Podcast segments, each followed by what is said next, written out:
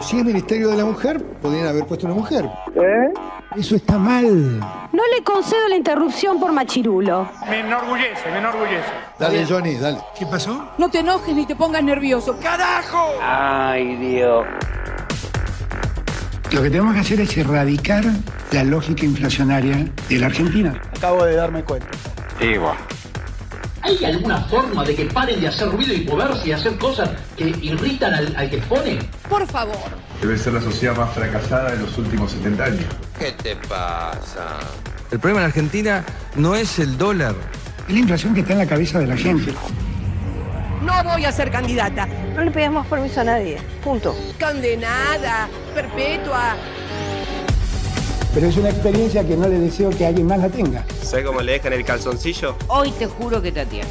En nuestra pieza. No me invitaste nunca a dormir. No soy vidente, No es eso. no la volteé con la mirada. ¿Qué mirá, bobo? ¿Qué mirá, bobo? Anda, anda para allá, bobo. Anda para allá. Insúlteme, es un enorme honor, es un enorme honor. Todo hace juego con todo. Lo que hay que entregar es Las ganas que tenés de vivir. No se peleen, señores, no discutan porque la vida es corta y vale la pena hacer vivir. ¿eh? Recuerden, lo que no es puede llegar a ser. Como te ven, te tratan. Y si te ven mal, te maltratan. Y si te ven bien, te contratan.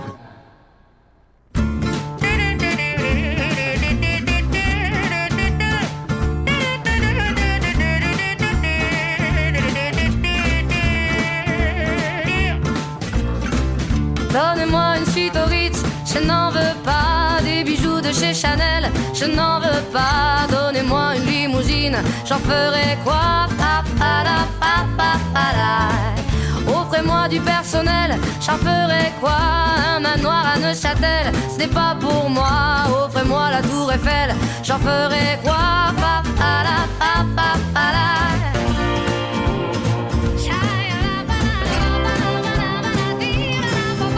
Je veux de l'amour, de la joie, de la n'est pas votre argent qui fera mon bonheur. Moi je veux crever la main sur le cœur. Allons ensemble découvrir ma liberté. Oubliez donc tous vos clichés. Bienvenue dans ma réalité.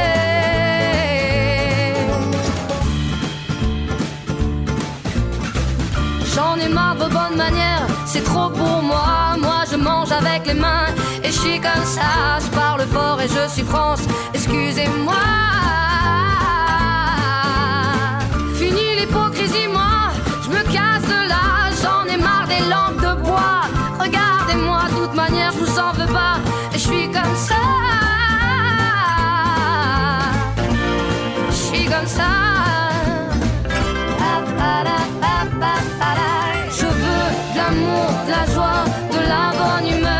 n'est pas votre argent qui fera mon bonheur. Moi je veux crever la main sur le cœur. Allons ensemble découvrir ma liberté. Oubliez donc tous vos clichés. Bienvenue dans ma réalité.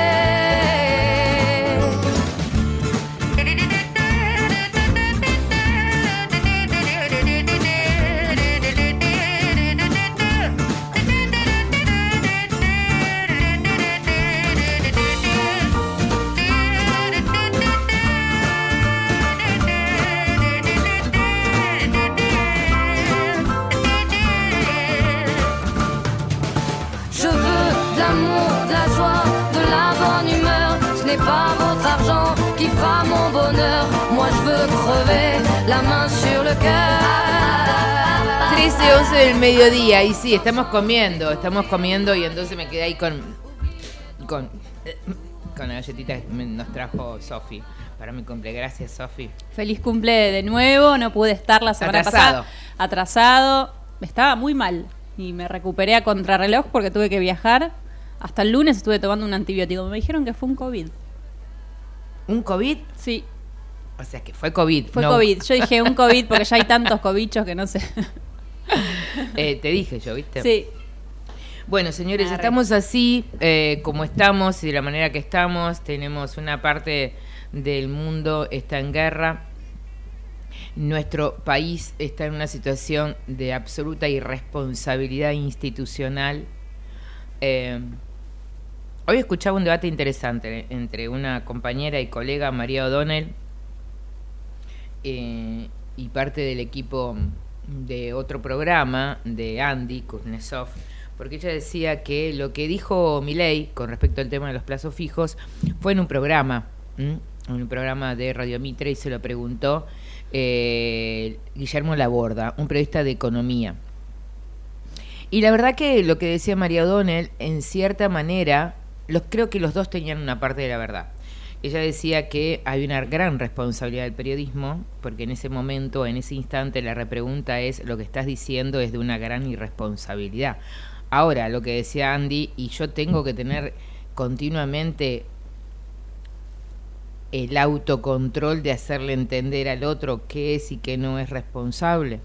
Bueno, no sé cuánto juega o no juega, era en el programa de Feynman, cuánto juega o no juega, eh, cuánto sucede o no sucede esto de que los medios estén trabajando para incendiar el país, porque de última incendiar el país significa que mm, todos, todos somos parte de este ecosistema y todos de alguna manera. Lo que pasa que, claro, eh, algunos periodistas tienen una realidad socioeconómica muy distinta al resto de otros periodistas. Bueno, ayer eh, escuchaba a Dominique Metzger en la 1110 que le di una nota a Mosquita Muerta y ella contaba y decía, bueno, a nosotros nos caen porque somos periodistas, porque estamos en TN, nos critican y ella decía, a mí me, pasa que la realidad me, interpela, se pone mal, ella llega al fin de semana y no quiere socializar por todo lo que pasa y al mismo tiempo contó que la situación del país hace que, por ejemplo, ella haya sacado un crédito para comprarse su casa y me dice, y ahora no sé cómo Katzo voy a pagar, como que digo, no es la realidad de,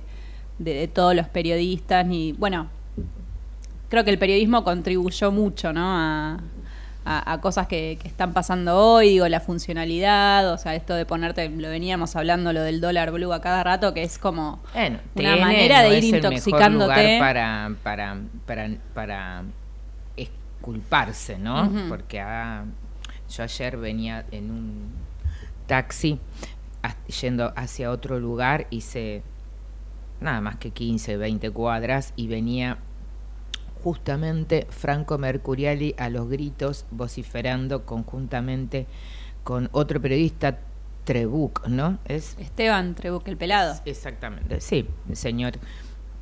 digo pelado, o sea, le dicen el pelado. Sí, sí, sí. Pues, sí. Eh, A24. de A24, que supo estar en Crónica, eh, vociferando. Y hice un truco que se los voy a recomendar. Hice como que me estaba llamando alguien para que el señor baje la radio. Eh, hice un gesto como que no podía escuchar, porque realmente era exultante el grito y la cantidad de odios por segundo que transmitían los dos, independientemente de lo que suceda. Ah, tenemos que tener un poco de prudencia y tenemos que tener sí, estoy escuchando un poco más ¿Qué es? Estamos escuchando, le contamos a la gente un ruido extraño, ¿no? Como parecen aviones. espero que sean fuegos de artificio. Bueno, y así y todo esto, ayer eh, en, el, debate de la ley de alquileres también eh, un, colega, un colega, perdón, un diputado de, de la oposición trató de pelotuda a Cecilia Moró. Eh, a los gritos. Y la verdad que también habla un poco de la vergüenza ajena que te da todo el tratamiento, ¿no? Porque hay una cierta... Yo siento que todavía no hemos registrado que cumplimos 40 años de democracia y que ya a los 40 tenés que tener suficientemente la adultez como para estar en los lugares que estamos. Eh, y respetar la institucionalidad. Señor Iglesias, bueno, estamos acostumbrados. Lo que pasa es que no tenemos que acostumbrarnos al maltrato. Ahí estamos. Bueno, eh, señores, eh, nos presentamos en sociedad y ya venimos con las notas que tenemos pactada, con la producción. Ya venimos, Javi, y mm, volvemos. Voy con vos, ¿dale? Auspicia, tercer tiempo. Necesitamos la energía para vivir. Aprendamos a cuidarla. Ingresa en edenor.com barra consumo. Seguí nuestros consejos para disminuir tu consumo y ahorrar en tu factura. Seamos conscientes. Valoremos la energía. Edenor, 30 años de energía argentina en evolución. Movistar con todo es con Celu. Con Movistar Fibra. con Movistar TV y con toda la música en el Movistar Arena. Tus conexiones con todo, tu vida con todo. Movistar con todo. Más información en www.movistar.com.ar. Somos Somos número uno en energías renovables en Argentina. Porque generamos más del 30% de la energía eólica nacional. Porque operamos siete parques eólicos y un parque solar. Porque nuestra energía es limpia. El futuro ya es presente. Geneia. En constante generación. Pequeños grandes hábitos. Separar los residuos y dejar los reciclables limpios y secos dentro del contenedor verde son pequeños hábitos que podemos sumar para empezar a generar grandes cambios. Juntos podemos construir un futuro mejor. Conoce más en buenosaires.gov.ar barra Ciudad Verde. Brazos abiertos. Buenos Aires Ciudad. En Telecom, potenciamos el futuro. Con los programas Digitalers, Chicas Digitalers y Nuestro Lugar, brindamos formación tecnológica para impulsar el talento digital. Telecom, activamos talento, desarrollamos futuro. Conoce más en institucional.telecom.com.ar. Telecom Argentina Ciudad General Oro 690 Cabacuy 30 63 94 53 73 8. En Unilever acompañamos e impulsamos de manera sustentable el desarrollo del país. Con el consumidor en el centro, innovamos para acercarte a nuestros productos mientras cuidamos el planeta. Esto es posible porque somos más de 3.500 personas que trabajamos para hacer una diferencia positiva en el mundo. Hoy logramos que el 95% de los productos que consumís sean 100% de industria nacional y los exportemos a más de 30 países. No lo hacemos solos. Nuestras pymes son el motor para que sea posible. Unilever, desde hace más de 95 años, junto a las familias argentinas.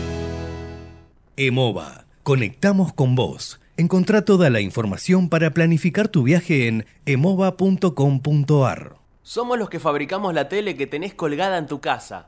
Somos los que producimos el aire que acondiciona el clima de tu hogar.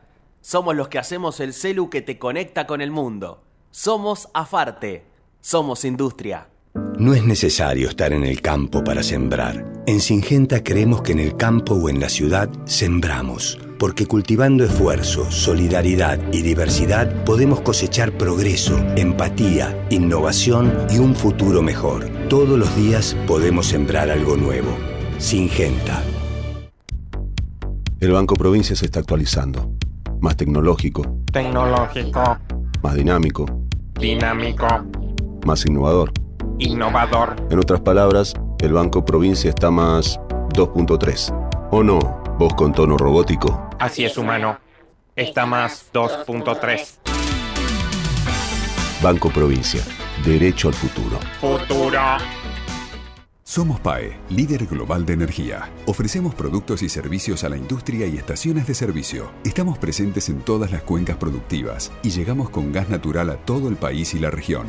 Producimos petróleo, GLP, energía eléctrica y renovable. Operamos la red de estaciones de servicio más moderna y con la mejor atención al cliente. Invertimos, innovamos, crecemos. Somos PAE, energía para la industria.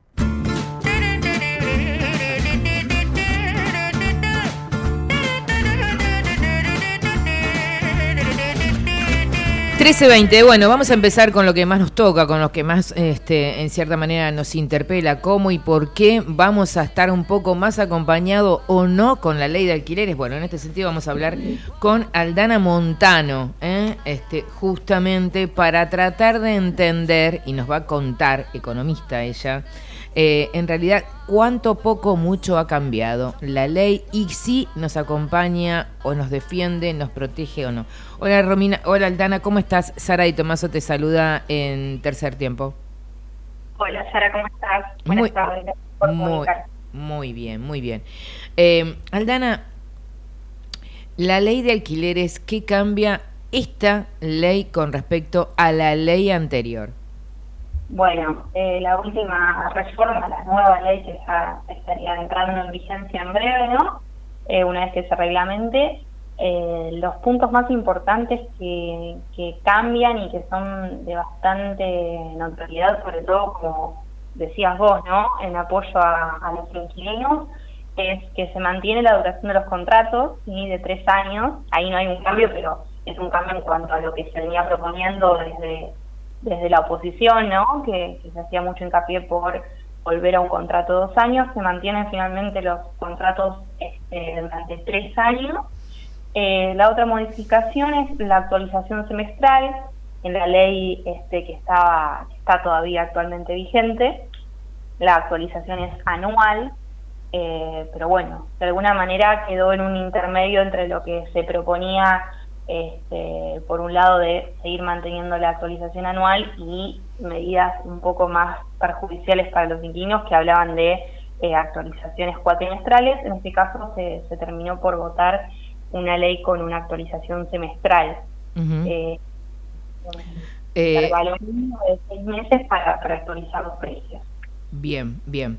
Eh, eh, Alda, eh, pero la tengo con Aldana porque estoy a, no, ah, Sí, ah, no, no, no, es que bueno, eh, tengo tantas cosas en la cabeza, me, me confundo porque estoy a la vez, mientras hablo con vos, estoy también eh, hablando por WhatsApp, cosa que está mal, pero quería hacerte una pregunta. Vos, Sofi, querés hacer una pregunta. Sí, yo quiero preguntarle qué tal Aldana Sofía Dres, mi nombre.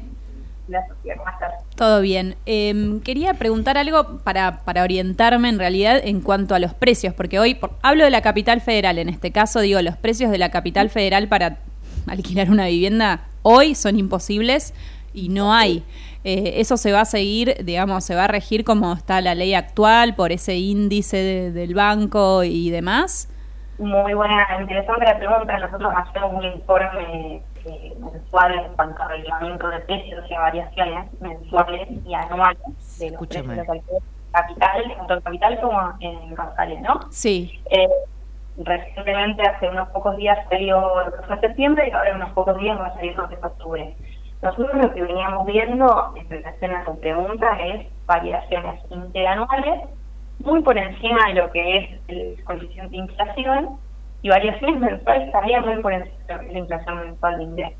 Nosotros para septiembre encontramos un departamento en capital, en promedio, ¿no? Sí. Hay un 21,4% y eh, de manera mensual, ¿no? Y un 209,1% de manera interanual. ¿sí? Entonces, estamos viendo que los departamentos están variando mucho más por encima de lo que varía la inflación, que es algo que venimos viendo Claro. Eso el por, año. porque no hay. Porque no es departamento. Exactamente, ante algo que nosotros también planteamos, que es ante un escenario de total incertidumbre, como, él, como lo que era hasta hace poco, hasta hace tres días, eh, los propietarios también decidían retirar eh, las propiedades del mercado porque, bueno, el propietario se puso con que la reforma quizás quiere un poco más al lado justamente lo que sería el mercado inmobiliario, entonces ante la duda me atajo, por las dudas no lo vuelvo todavía al mercado de alquiler y esas eran algunas, entre otras tantas cuestiones, que hacían que haya menos oferta. Ujú. Ahora la, lo que es la actualización del contrato se va a actualizar de manera diferente, y con este índice de la casa propia que lo que hace es mechar lo que varía eh, el promedio de salario de INDEX con el coeficiente SER de, de inflación que arroja el Banco Central. A ver, eh, O sea, eso eh, sería mi salario. Volví a explicarlo. Pero porque eh, los salarios están muy por debajo de, de la inflación, si nos Sí. ponemos a pensar. A ver, Como que por eso. Eh, A ver, porque se te escucha, además se te escucha un poco mal, Aldana. ¿Podés este, eh, volver a decir cuál sería la fórmula? ¿Cuál sería la fórmula de actualización? Eh, y volvemos a poner la- los puntos. Sería, la actualización sería una vez anual, una vez No, anal, semestral. Semestral, semestral. semestral, semestral. ¿Qué es lo que dijiste recién anual? Pues yo te escucho muy mal. Ahí capaz es mi zona. Ahí, Ah. ahí está mejor. Ahí está mejor. Ahí está mejor. ¿Cuál es el índice que se va a aplicar? El índice se llama eh, es actualización por el índice de la casa propia, Sí. que lo que hace es, se conforma de dos partes, ¿no? Porque en realidad lo que nosotros queremos saber, nosotros queremos saber lo que les interesa a la gente es ese porcentaje ¿no? de actualización de, de, de precio. El inquilino lo que más quiere es que sea acorde a lo que fue variando su salario y eh, el propietario quiere que sea generalmente lo más posible, pero vinculado a lo que varía la inflación, ¿no? Sí. Eh, en este caso lo que se hace es, antes también se me echaban dos coeficientes, pero ahora se echan otros dos coeficientes diferentes. Uno, sí, es el promedio de lo que varía eh, justamente el coeficiente de variación salarial del INDEX, sí, Sí. que se publica todos los meses por INDEX, y mechado con lo que es la variación de un coefici- coeficiente que se llama coeficiente de estabilización de referencia de inflación que publica el Banco Central, que básicamente es el famoso SER por el cual se regulan los bonos. Em, entonces mezclan esas dos cosas con la idea, y de hecho por eso se llama casa propia, con la idea de que, bueno, sea lo más similar o lo más este, Conveniente para las dos partes. Conveniente, exactamente. A ver, conveniente para las dos partes es complejo que sea porque Sí. estamos hablando de, en un momento escuchaba un periodista que decía, la verdad es que es muy difícil que se llegue a un acuerdo y que las dos partes queden en un 100% conformes porque básicamente las dos partes tienen objetivos totalmente diferentes. ¿no? Estamos hablando, para el inquilino es un derecho a su vivienda este, y para el propietario es muy posible una este, que, que brinde la, la- la vivienda en Sí, alquiler y que- con una con un objetivo redituable, ¿no? Entonces, De hecho, hoy, perdón que, que te interrumpa, pero hoy en la actualidad tu vivienda, el derecho a tu vivienda, digo, alquilar vale, vale más de la mitad de tu sueldo. Entonces, digo, es difícil equiparar esa parte. Ahora, volviendo al tema que te plantea Sofía, varias preguntas, eh, porque me súper interesa eh, el tema. Por un lado, esta, e- esta ley es nacional, o sea, o después lo que sucede en las provincias, que después cada uno vive su propia aventura. Primer pregunta. Sí. ¿Es así? No, sí, es una ley nacional. Lo que suele o lo que podría llegar a ocurrir es que en algún momento se habló en, en, todo lo que se habló en todos los debates de sobre la reforma, pero bueno, en principio nadie se ha dicho, es que en algunos municipios, eh, en algunos casos se podía llegar a hacer esto de, bueno, para incentivar al propietario al, vol- a volcar, este, a que vuelque la propiedad al mercado del alquiler, darle algún tipo de incentivo eh, Mm. impositivo en alguna tasa municipal, en algún tipo de impuestos. Entonces, como que eso queda un poco a criterio de cada municipio, pero la realidad es que reglamentado sobre eso no hay nada. Bien. Eh, en principio es una ley nacional que, bueno, debería tener que cumplirse de la misma manera en todos lados. Bien. Sabemos que en algunos casos no funciona así, Cava particularmente tiene un movimiento este, muy particular, valga la redundancia. Y nosotros medimos tanto alquileres en Cava y en Rosario, y en Rosario no pasa de la misma manera. Exactamente, te lo voy a decir porque soy Capital. rosarina. Soy rosarina. Mira, bueno. Eh, Entonces, eh, ¿para es- qué te voy a explicar a vos, no? Claro. Lo sabes mejor y- que nadie. Y, puedo decirte que acá es sumamente injusto. Eh, Exacto. eh, pero para, para justamente en, en- en beneficio de- del propietario y en perjuicio del inquilino, pero muy asimétrico, muy Exacto, asimétrico. nosotros estamos en el último informe, eh, solo falta, o sea, en el, en el último no porque es octubre, ¿no? Pero centrándonos en el de septiembre, que es el que ya se difundió, Sí. estamos hablando de que un departamento en promedio, en realidad tomamos la mediana como indicador estadístico, que es lo más este, fidedigno posible, estamos hablando que un departamento de dos ambientes en Capital Federal tiene un promedio, un valor promedio de 220 mil pesos. Eh, y tenemos que contar con que es dos ambientes nada más, o sea, en principio no es algo muy apto o cómodo para una familia tipo. Y tenemos que hablar de que esos 220 mil pesos hay que sumarle entre un 13 y un 15% de expensas, más todos los gastos fijos este, que puede llegar a tener Y entonces eh, ahí una pareja o y entonces ahí qué sería? Es el mercado el que determina. La ley no nos protege.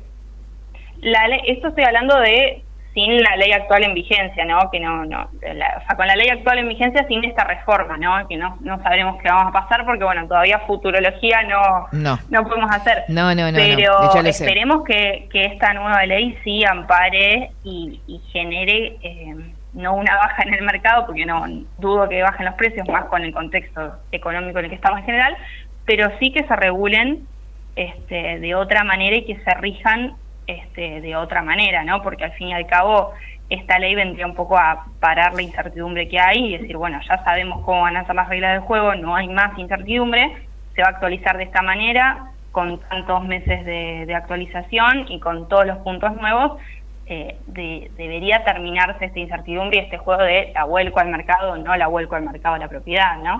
Bien, y la otra pregunta, no sé si mi compañera quiere hacerte otra, pero yo te voy a hacer dos. ¿Qué pasó con la regulación de la vivienda, este, los Airbnb o- o el alquiler temporario, como lo quieras llamar? Bien, todavía en principio no, no hay nada firme, o sea, hasta donde por lo menos hasta la información que se dio, eh, no se habla mucho, es un gran tema y es un punto que... Porque lo iban a agregar a la ley. como en el frente de todo, exactamente, lo iban a agregar, sobre todo porque en Capital es este, un gran mecanismo para alquilar en dólares, que en principio, obviamente con esta ley estaría prohibido porque creo que no lo dijimos, Sí. eh, pero solamente están Es autorizados este, los alquileres en pesos, o sea que ahí un punto para abajo para lo que es la, el uso de la aplicación, pero es algo muy común en Capital, alquilar de manera temporaria este, y en dólares. Mm, Eh, y- pero y en cuanto a la todavía no hay nada firme. Y en, el que tampoco se puede, eh, tampoco se puede expresar, ni tampoco se puede, pero los contratos son privados. De pronto, eh, ¿cómo se va a ir este y se va a, a- no digo fiscalizar, pero de alguna manera eh, poner la lupa en las inmobiliarias? eh, es una los gran pregunta que quizás va más por el lado del derecho y estaría bueno consultar un abogado, pero en principio si entiendo yo, ¿no? Si hay alguna manifestación de eh, una actualización este, adelantada, ¿no? Antes que los seis meses o alguna publicación en dólares, yo creo que debe haber algún mecanismo de denuncia, ya sea vía web o, me imagino que hacia la inmobiliaria decir, bueno, no, este, este, esta persona, esta inmobiliaria está publicando este departamento en dólares. Me imagino que debe haber algún tipo de mecanismo así, sin, sin saberlo de antemano, ¿no? Este, no, no he escuchado nada al respecto. Bueno, ¿alguna otra pregunta? Tengo más que nada una duda, no sé si vos la, la podés despejar, Aldana. ¿Qué pasa con la situación de la gente que queda como en el medio de esta transición de, de leyes y quizás se le termina el contrato ahora, a fin de año, después con cambio de gobierno y demás? Sí. Eh, sabíamos que hay, hay mucha preocupación porque hay gente que no tiene dónde vivir. Siento que es lo que me va a pasar a mí siendo autorreferencial el año que viene, pero digo, Claro. ¿cómo, ¿cómo es la situación de, de esta gente? Yo creo que habría que esperar, bueno, Hay que esperar, eh, sí. a que esto, claro, hasta a que esto entre en reglamentación y a, bueno, a partir de cuándo sería la vigencia.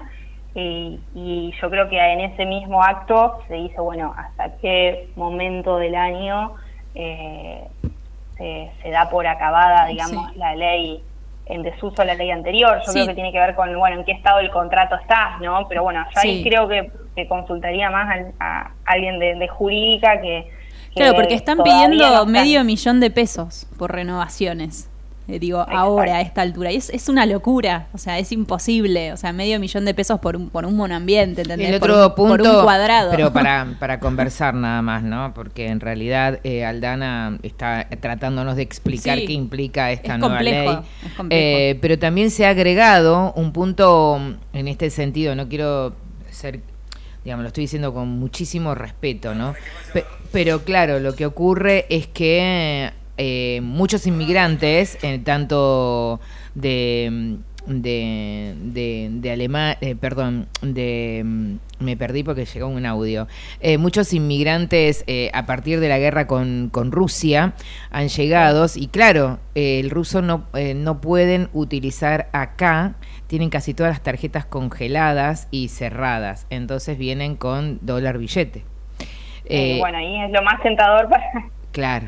Para en este Eso me, lo, co- para un eso, me lo, eso me lo comentaban el otro día, que por mi zona, que es- hay, hay- ya hay muchas parejas en la zona de donde vivo yo, Villurquiza, Sí. y que claro, y hay, que hay entonces muchos ucranianos. hay muchos ucranianos y como no tienen las tarjetas utilizan el billete efectivo. Así que bueno, pero nada, queríamos compartirte y por otro lado me está eh, escuchando un, un referente de, de frente de frente de todos y me dice que la regulación va a ser en breve, ¿sí? O sea, Bien. va a estar en el boletín oficial en breve y que lo quieren hacer antes que termine la gestión. Eh, bueno, muchísimas Ojalá, gracias. ojalá que. ¿Eh? Ojalá que así sea y, y- y nada, que, que entre en vigencia lo más antes posible, ¿no? ¿Qué cantidad de gente está en esta situación, si lo sabes, Aldana? No, no, la verdad no, no, no tengo un dato, se hablan de, de muchísimas personas. Eh, recién estaba leyendo el número de que en uno de los debates se había dado de, digamos, eh, cuántas son las personas que están afectadas eh, con este cambio, pero bueno, no lo, no lo tengo muy a mano, pero, pero sé que es un número muy alto. Eh, sobre todo el caso que, que nos decía eh, recién tu compañera, ¿no? Eh, prontamente a renovar un alquiler, buscando un alquiler nuevo eh, realmente es, es bastante preocupante. Es así. Eh, bueno, estamos hablando, vamos a, a despedir a, a Aldana Montana eh, del Centro de Estudios Económicos y Sociales Carolina Ortiz. Muchísimas gracias, siempre son tan amables si uno los llama, los molesta y están ahí al pie del cañón para acompañarnos a nosotros los periodistas. eh. Gracias. Gracias a ustedes por contar siempre con nosotros. Hasta luego, gracias. Bueno, eh, medio como un, tuvimos un quilombo hoy en todo el día en el tema de las comunicaciones, eh, para ser muy gráfica. eh, Entre, entre a Sofía que les, les salía el audio, Sí, a mí que me escribían. Bueno, eh, señores, estuvimos, eh, bueno, estamos como está también Sí, todo. a ver, la- esto que eh, justamente preguntaba acerca de cómo es la situación de las personas que se les termina el contrato ahora, en uno o dos meses, no se sabe. Eh, y es lo que te digo, estuve viendo y están, digamos, en mi núcleo íntimo de amigas, de conocidos, todos estamos en la misma situación. Una renovación no la podemos pagar. Eh, no solamente y- y- eso, sino que eh, los dueños te dicen, bueno, Y, ya está, y si no, no renovás, eh, no tenés dónde mudate, vivir. Mudate. Y no. Otro fenómeno es la gentrificación. Esto que vengo diciendo hace tiempo. Esto que venimos diciendo hace tiempo. Que es lo que sucede en Capital Federal, que algunas zonas han comenzado a ser parte de la el alquiler eh, temporario o el famoso Belgrano, Huillurquiza, Palermo, Exactamente, esos tres Recoleta, barrios. bueno, tienen un lugar no solamente sobrevaluado de, de alquiler, sino que es lo que sucede con este rusos, ucranianos que vienen ¿eh? y justamente vienen con dólar billete, porque eh, migran de la guerra, no tienen tarjetas y eh, entonces, bueno, ni que hablar con lo que estamos viendo también eh, con respecto a Israel, más de 2.200 personas fallecidas. eh, se habla de cinco argentinos ya, más de 18 argentinos desaparecidos. Bueno, eh, vamos a, a ir a, a un ratito, cor- hacemos un, un corte, nos ordenamos un poco en la preproducción, que tenemos mucho material. Vamos a ver si podemos también seguir con el tema de alquileres. Ecomedios.com AM1220. Estamos con vos. Estamos en vos. American and Merit Hoteles. Primera cadena hotelera argentina. 3, 4 y 5 estrellas. Más de 20 destinos de Argentina y el Cono Sur. Aprovecha el código promocional Puro Branding con el 10% de descuento para los hoteles American Córdoba Park, American Executive Córdoba, American Buenos Aires Park, Merit San Telmo y American Executive Mendoza Hotel hasta fin de año. No válido para fines de semana largos. American and Merit Hoteles. ¿Cuándo fue la última vez que te tomaste un respiro para ver un amanecer? Descubriendo lugares distintos que te hacen soñar, emocionar. Lugares que se convierten en felicidad cuando compartís ese momento con amigos. ¿Cuánto hace que no te tomas un respiro para descubrir algo distinto? Catamarca es mucho más que un destino. Espacio cedido por la Dirección Nacional Electoral. Los argentinos ya nos dimos cuenta que hacer una Argentina distinta es imposible con los mismos de siempre. La libertad avanza. Mi ley presidente. Villarruel Vice. Lista 135. Espacio cedido por la Dirección Nacional Electoral. Tenemos trabajo y tenemos al que trabaja todos los días para cuidarlo. Masa. Tenemos con quién, tenemos con qué. Unión por la Patria. Sergio Massa, Agustín Rossi. Candidatos a presidente y vicepresidente. Lista 134. Espacio cedido por la Dirección Nacional Electoral. Ni cómplices ni sometidos. Vamos con la izquierda en el país, en las calles y en el Congreso. En Buenos Aires, Rubén Pollo Sobrero, gobernador. Frente de izquierda, lista 136. Espacio cedido por la Dirección Nacional Electoral. Vayamos hacia un país normal. Juan Schiaretti, presidente. Florencio Randazzo, vicepresidente. El voto que vale para ser un país normal. Hacemos por nuestro país. Lista 133. Informate en ecomedios.com. Seguinos en TikTok, arroba ecomedios 1220. Lo que querés volver a escuchar, lo que te perdiste y muchos contenidos exclusivos los podés encontrar en saraditomaso.com.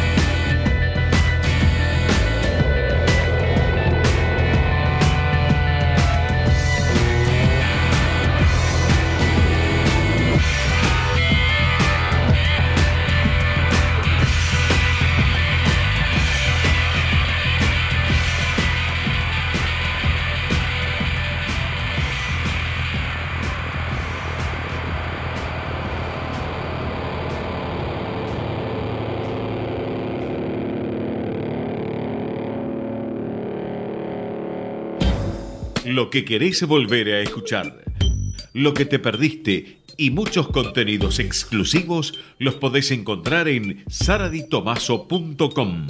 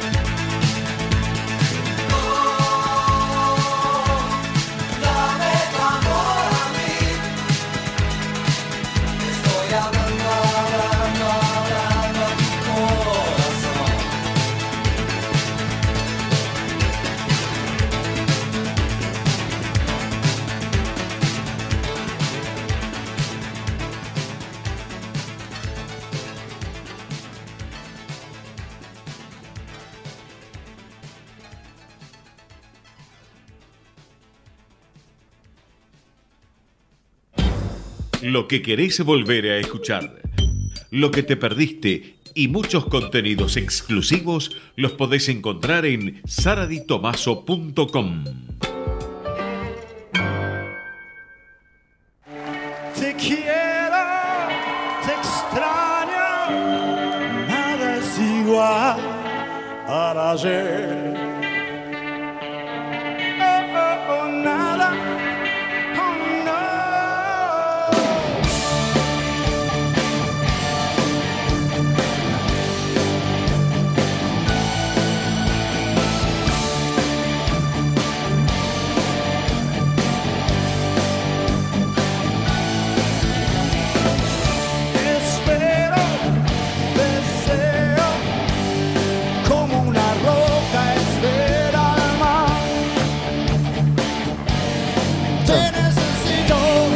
13.52 te necesito, Javi, pero yo te estoy preguntando cosas, qué es lo que pasó. Y también acá mi compañera me dice, Sara, no hablamos de deporte, es que es que tanto lo que te abruma que no hablamos de deporte. Sí, ya, ya dejé de ser la columnista deportiva. Claro, ¿qué está. pasó? No, pero además otra cosa. Estábamos hablando de algo que tiene que ver con el deporte. por supuesto. Cuéntelo usted. ¿De qué estábamos Bueno, hablando? recién estábamos hablando acerca del Mundial de Rugby, un poquito repasando. Eh, los Pumas están en cuartos de final, juegan el próximo sábado frente a Gales, el Dragón Rojo. Se juegan todo en ese partido, vienen de ganarle a Japón eh, bastante bien, le, le han ganado a Japón, pero ¿qué pasó hoy ahí en Marsella, donde están concentrando los Pumas de cara a este partido, que va a ser el próximo sábado? lo pueden ver a través de la pantalla de ESPN y TV Pública a partir de las 12 del mediodía, que hoy hubo un control sorpresivo antidoping. Ellos te caen, esto funciona así en la World Rugby, te caen, obviamente no te tienen que avisar ni nada, pero es- tiene que ver con una con una iniciativa que se llama Keep Rugby Clean, donde eh, te caen de sorpresa, estés donde estés, y te hacen un control antidoping. ¿Qué hicieron? Estuvieron evaluando y le hicieron el test a seis jugadores titulares de- del seleccionado argentino, entre ellos Marcos Kremer, Santiago Carreras y Tomás Gallo, que son tres de los titulares que van a jugar el próximo sábado. Y después le hicieron también a Joaquín Oviedo, a Martín Bogado, y está todo ok. No, no ha pasado nada, es simplemente Bien, un bien. control que sucede en todos los equipos, no es que se lo hace en Argentina, esto va sucediendo en todos los equipos, así que bueno, vamos a estar muy atentos a, a lo que suceda el próximo sábado en Marsella entre los Pumas versus Gales, ojalá Bien. puedan pasar, eh, y al mismo tiempo se jugó un torneo muy importante de rugby femenino aquí en, en- el norte de nuestro país, en Tucumán, donde participaron 16 equipos de chicas mayores, di- eh, 12 equipos en juveniles y 4 equipos en prejuveniles, que es una categoría estreno, digamos, en, en este torneo. Menciono este torneo, Sari, porque es el torneo más importante que pueden tener las mujeres en el rugby femenino. Se llama Torneo Nacional de Clubes, Copa Zurich, así que... Copa Zurich. Y ahí está, nos, eh, este, les agradecemos a las chicas de Zurich y a la empresa también. eh, nos han enviado una camiseta que por supuesto será para mi compañera que hace deporte, para ella. Camiseta y gorrito. Es la y se- camiseta de los Pumas, así Y la que camiseta la, de los última Pumas. camiseta, la oficial, la oficial de la de los marca Pumas es- del tilde. Exactamente, y va a ser obviamente sorteadas en las redes. La señora en sus redes lo va a contar tanto en, el, en la X, pues ya no es más Twitter, en las redes de la X y en Instagram. Sí, vamos, a hacer el sorteo compartido. Vamos a hacer el sorteo compartido, pero por supuesto el sorteo es suyo, eh, porque Y- es la, la, la especialista en Sí, deportes. Dígame. No, que quería hacer Sí, una aclaración cual, acerca de este torneo, que las campeonas en mayores fueron las chicas de Cardenales, es el conjunto eh, donde fue la sede local de este torneo. En juveniles fueron las chicas de Córdoba Athletic y en prejuveniles Olresian de Rosario. Pero acá hubo una polémica con las chicas rosarinas que pobrecitas no tienen nada que ver. Prejuveniles estoy hablando de chicas de 12 años a 15 años. ¿Qué pasó ahí con la premiación y la puntuación? En prejuveniles se hizo de otra manera. Vos tenías que jugar los partidos y además de jugar los partidos, ibas a sumar puntos según tus destrezas. No solo tenía que ver con patadas estratégicas, con pases, sino con la conducta dentro de la cancha. ¿Qué pasó? Córdoba Athletic ganó todos los partidos, empezaron a festejar que habían salido campeonas y en realidad le dijeron, no, no, eh, ahora hay que hacer las pruebas de habilidades. Y en habilidades ganó el conjunto rosarino y entonces le dieron el título al conjunto rosarino que es Olresian. A ver, estamos hablando de nenas, de nenas de entre 12 y 15 años y fue como algo raro que quizás tienen que revisar para el año que viene, pero vos veías a todas las nenas de Córdoba llorando en la cancha porque habían ganado los partidos y le dieron el premio a las rosarinas. Fue como medio raro. Pero bueno, las rosarinas tampoco tienen la culpa, ni siquiera festejaron porque tampoco entendían lo que estaba pasando, pero bueno, es una situación que, que tendrán que, que rever desde la Unión Argentina para el año que viene, pero entendamos esto, son niñas, niñas de 12 años jugando al rugby, dando sus primeros pasos. ¿Cómo le explicás a una nena de 12 años que ganaste todos los partidos, pero en realidad no sos campeona? Como que traten de como de entender esas cosas, ¿no? Como- Bueno, este, también eh, eh, es- está bueno comenzar a entender que la vida está llena de fracasos. Exacto. Por suerte, por suerte.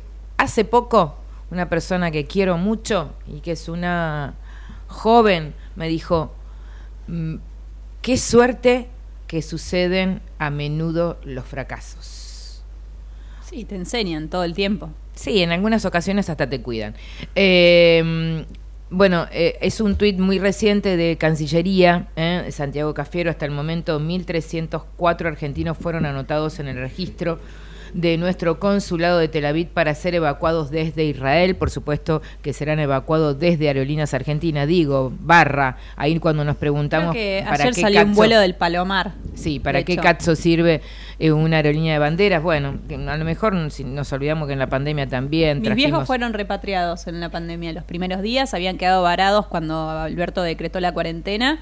Vinieron en un vuelo de aerolíneas. Exacto. Estamos coordinando con el Ministerio de, Cancillería, con Aerolíneas Argentina y también con AMIA, dice el tuit de Santiago Cafiero desde Cancillería, para, para traer en el menor tiempo posible a la mayor cantidad de argentinos. ¿eh? Esto es lo que dice Cancillería. Por el momento, esta noche arriba el Hércules C-130 y comienza con los traslados que serán a través de una puerta aéreo entre Tel Aviv y Roma. El trayecto es Roma-Buenos Aires, se hará con aviones de Aerolíneas Argentina. Por el otro lado, hablando de todo lo que tiene que ver con la soberanía, también tenemos que hablar un poco de la soberanía argentina con respecto barra pesos.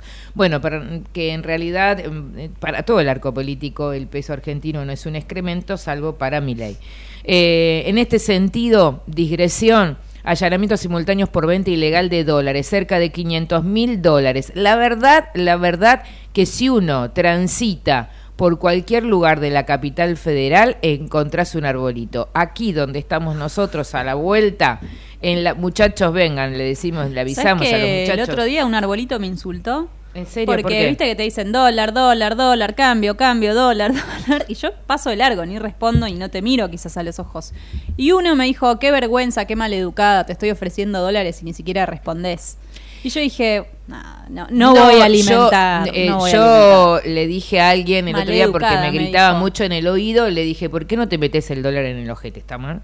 ¿Está bueno, mal? Sara redobla, ¿viste? ¿Está mal? ¿Está mal, Javi? maleducada. ¿Está mal? ¿Vos decís que está mal? Yo, yo le dije eso, porque me gritaba, me gritaba, me gritaba. Dol- dólar, dólar, cambio, cambio, dólar, Entonces dólar, me cambio. molestaba, es me molestaba que me griten en, en el oído. Bueno, señores, dicho todo esto, en un ratito vamos a ver, tenemos posiblemente también la voz de Gervasio Muñoz, eh, de Inquilinos Agrupados. Mi hijo Sara, te pido mil disculpas, pero aunque sea la pregunta que hiciste con respecto al tema del alquiler temporario, aunque sea te voy a mandar un audio. Por el otro Bueno. lado, también, en un ratito nada más, vamos a hablar con el tema del dólar blue. Que yo puse una propuesta. Es el Twitter. dólar o dólar ilegal también. Es dólar ilegal, dólar azul, dólar clandestino. Bueno, eh, 500 mil dólares levantaron solamente en la zona de Belgrano. ¿Quién está atrás? ¿Cuáles son los apóstoles que están atrás del movimiento? ¿Eh? La verdad que sería bueno que lo incauten. ¿Eh? Este, sería, sería- pero me gustaría ver las caras también. Pues, porque cancelamos por cualquier pelotudez, cancelemos también por A esto. mí me no. cancelaron el fin de semana por decir cas- casita de Tucumán. Me cancelaron en Twitter, tuve que silenciarme. ¿Por qué? Porque es la casa histórica, no la casita. Digo, en el colegio, hablando de. en el colegio. En el colegio nos decían casita de Tucumán. Así que me cancelaron por eso. Digo hola y me cancelan. Ya no puedes decir Nada. Ay, Dios mío. Bueno, 1401, señores. Eh, bueno, en cualquier momento podemos hablar con la gente ahora, con la gente del CEPA, para entender qué es lo que sucede con el dólar blue. Posiblemente algo de todo esto, eh, Massa que ha interrumpido su campaña eh, por un, por lo menos por unos días, hasta acomodar un poco los melones eh, en el carro, a ver qué es lo que sucede. 1402, ¿qué pasa con usted? ¿Hacemos tanda? Que me mira. Bueno, Pará, y a todo sí. esto mañana juega Argentina. Después te cuento. mañana juega Argentina. Bueno, ¿qué más? Bueno, eh, también tenía algo para hablar con Valeria Carreras, la abogada, ¿eh? ¿Eh? la abogada que eh, eh, justamente denunció a Milei y a Marra. ¿eh? La denuncia conjuntamente con Ubeira para el tema del terrorismo ¿Lo viste a. Milei con Mirta? No, porque me generó, era post cumpleaños, porque hice cumpleaños corrido. No me enteré y armaron todo y el domingo también tuve gente en mi casa, pero tuve que amasar tallarines. Uy, Eso fue la consigna. Pero escúchenme, sí, tenía un montón me dijeron, tuviste fiesta el sábado, pero el domingo merecemos esto. Así que no estuve. Lo que sí sé, que estaban todos los pendejos escuchando a Mirta y a, y a Milei. Y a Fátima. Y, a, a- sí, y me dio un poquito de escosor. No vi nada. Me dio un poquito, me dio como un poquito, me, me, me generó un poco de miedo. Me generó un Muy poco. 90 vips, ¿no? No, me generó miedo, me generó miedo, me generó miedo.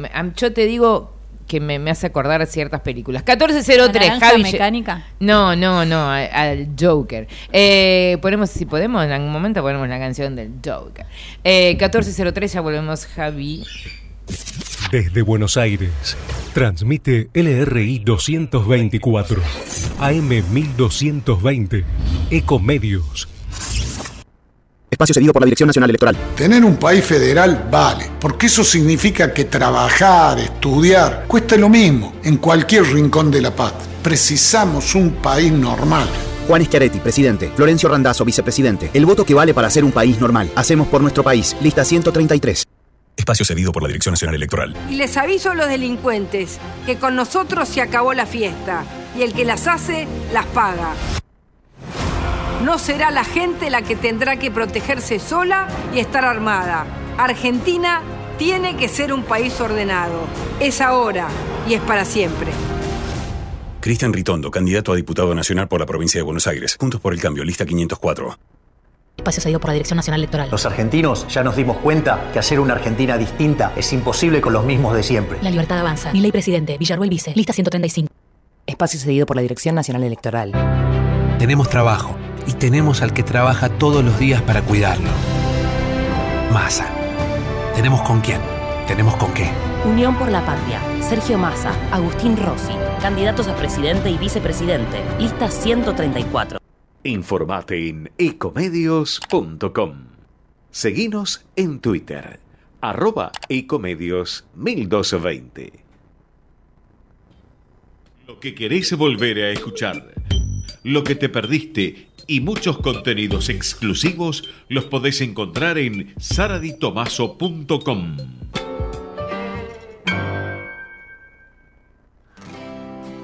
Empiezo por el final, terminaré en el principio.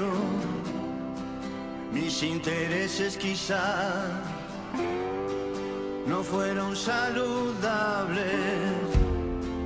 Yo ya no puedo cumplir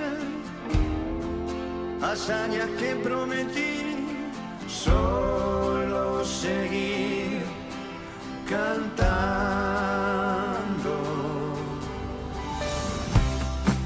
La traición duele hacia atrás,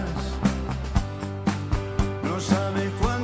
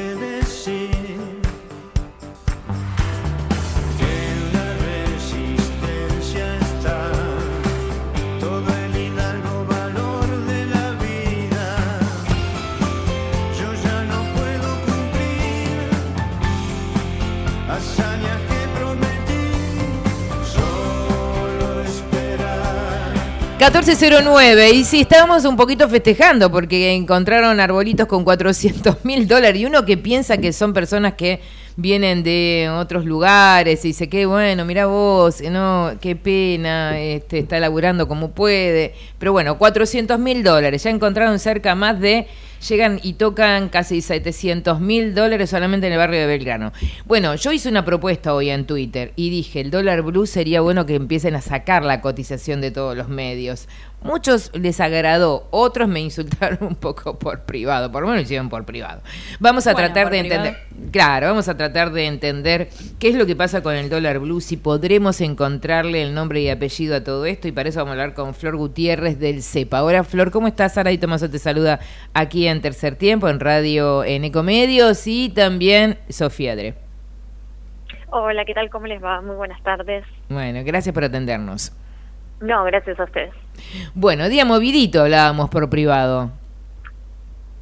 Sí, la verdad es que un día bastante movido. Creo que la jornada de ayer igualmente fue bastante más convulsionada, por lo menos en, en la apertura del mercado de la rueda de ayer ya se, se veía una fuerte presión sobre el, tipo de cambio informal, el dólar blue. Eh, no así sobre los dólares financieros, me parece que esa es la primera distinción importante para hacer. ¿Por qué digo esto? Porque sabemos que muchas veces los dólares financieros, tanto el contado con liquidación o el dólar MEP, son aquellos que operan, bueno, las empresas que lo pueden hacer o las personas y lo pueden hacer de manera legal con la plata que tengan en los bancos, o sea que es plata que está declarada. Y la verdad que esos no son los dólares que generaron una mayor suba en el día de ayer, sino que fue el dólar blue, que como sabemos es un mercado chico y permite que pocas operaciones con grandes volúmenes enseguida tiren el valor hacia arriba y por eso eh, particularmente el Ministerio de Economía ayer remarcaba que esto se trata de grandes especuladores, por más de que sean pocos, son Sí. grandes especuladores y no tanto el común de la gente porque si no eso se reflejaría más en, en las otras cotizaciones.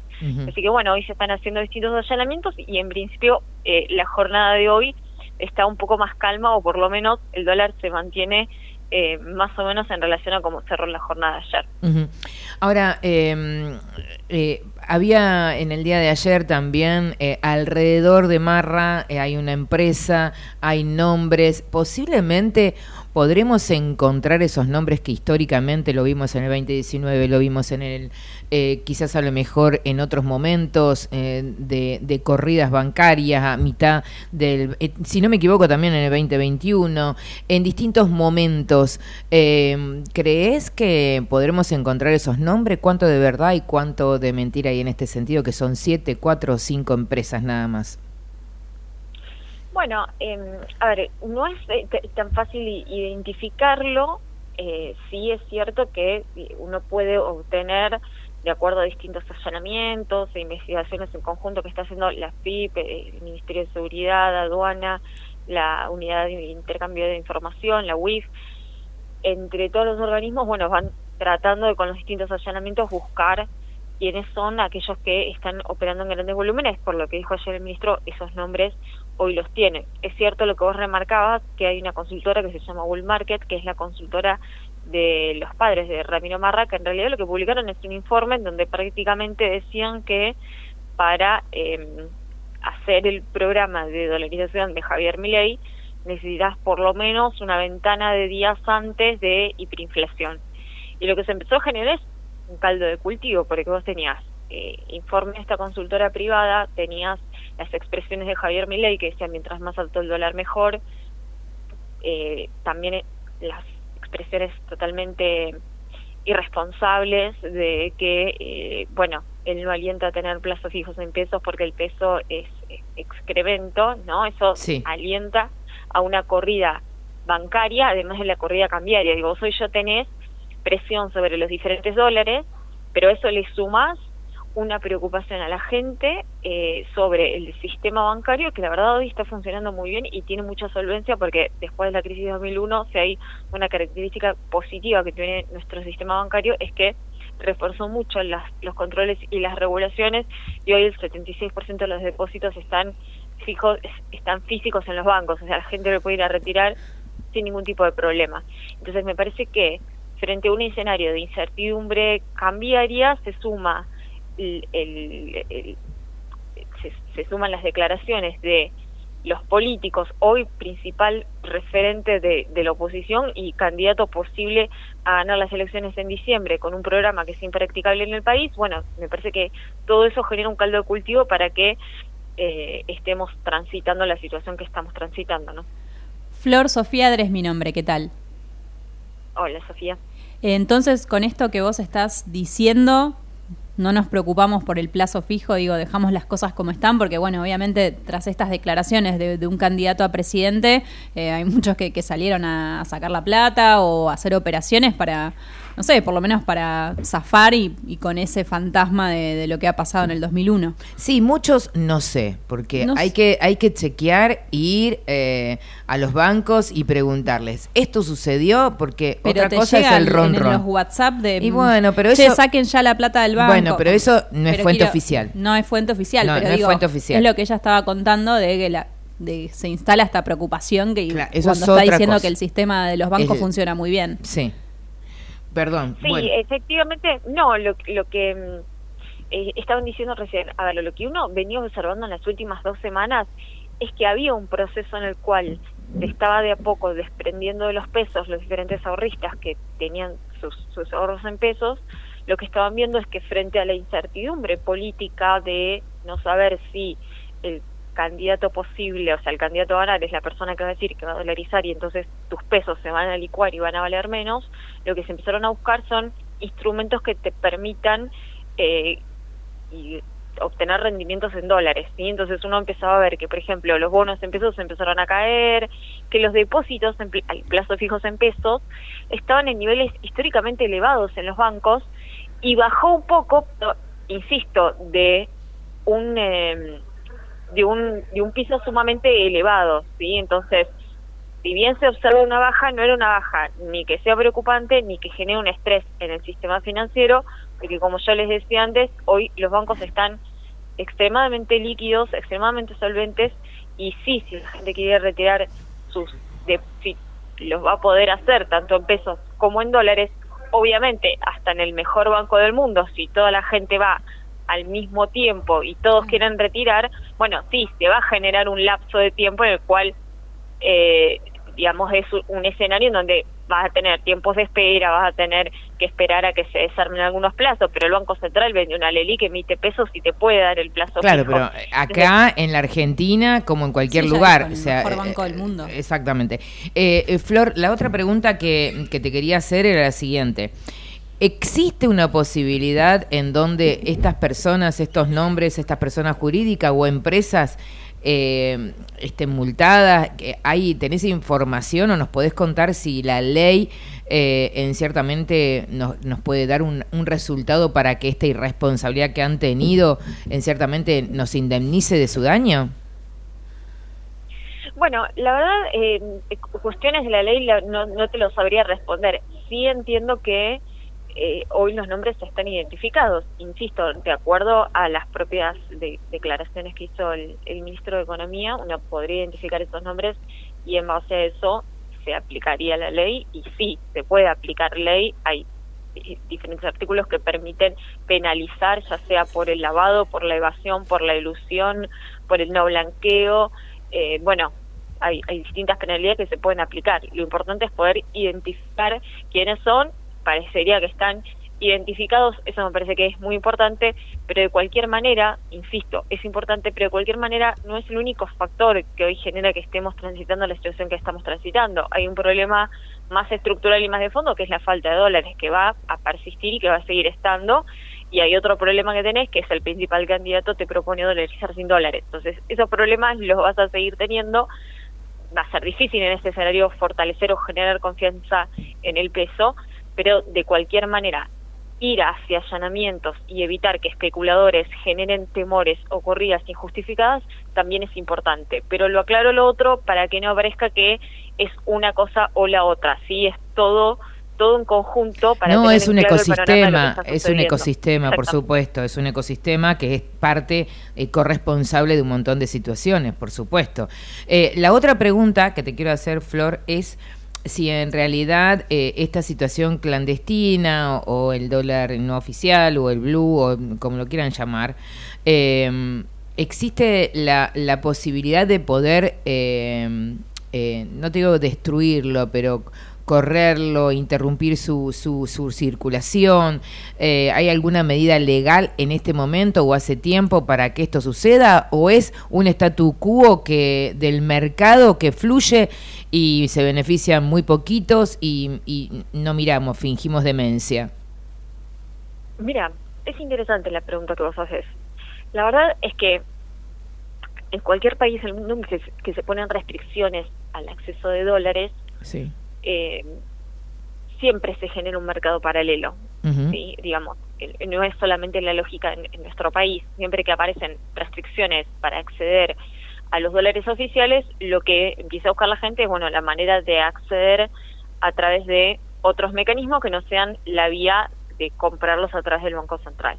Entonces Sí. se empiezan a amar es- estas cuevas eh, y, y estos mercados paralelos que existen en, en prácticamente todos los dólares del mundo y, es tan difícil regular, ¿por qué? Porque si vos tenés ahorro en dólares y yo necesito dólares, bueno, quizás yo voy te los compro vos, vos me los das a mí y ahí ya se arma un mercado.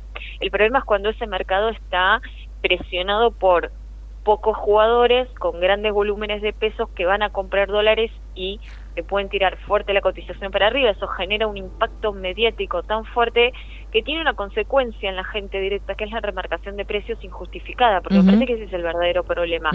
Porque vos puedes tener mercados paralelos, el problema es que esos mercados paralelos, los actores económicos lo terminan tomando como referencia de precios. Entonces, eh, hoy, por más de que... ¿Es un una referencia de acceda- precio, Flor? ¿Es, ¿es en realidad una referencia de precio?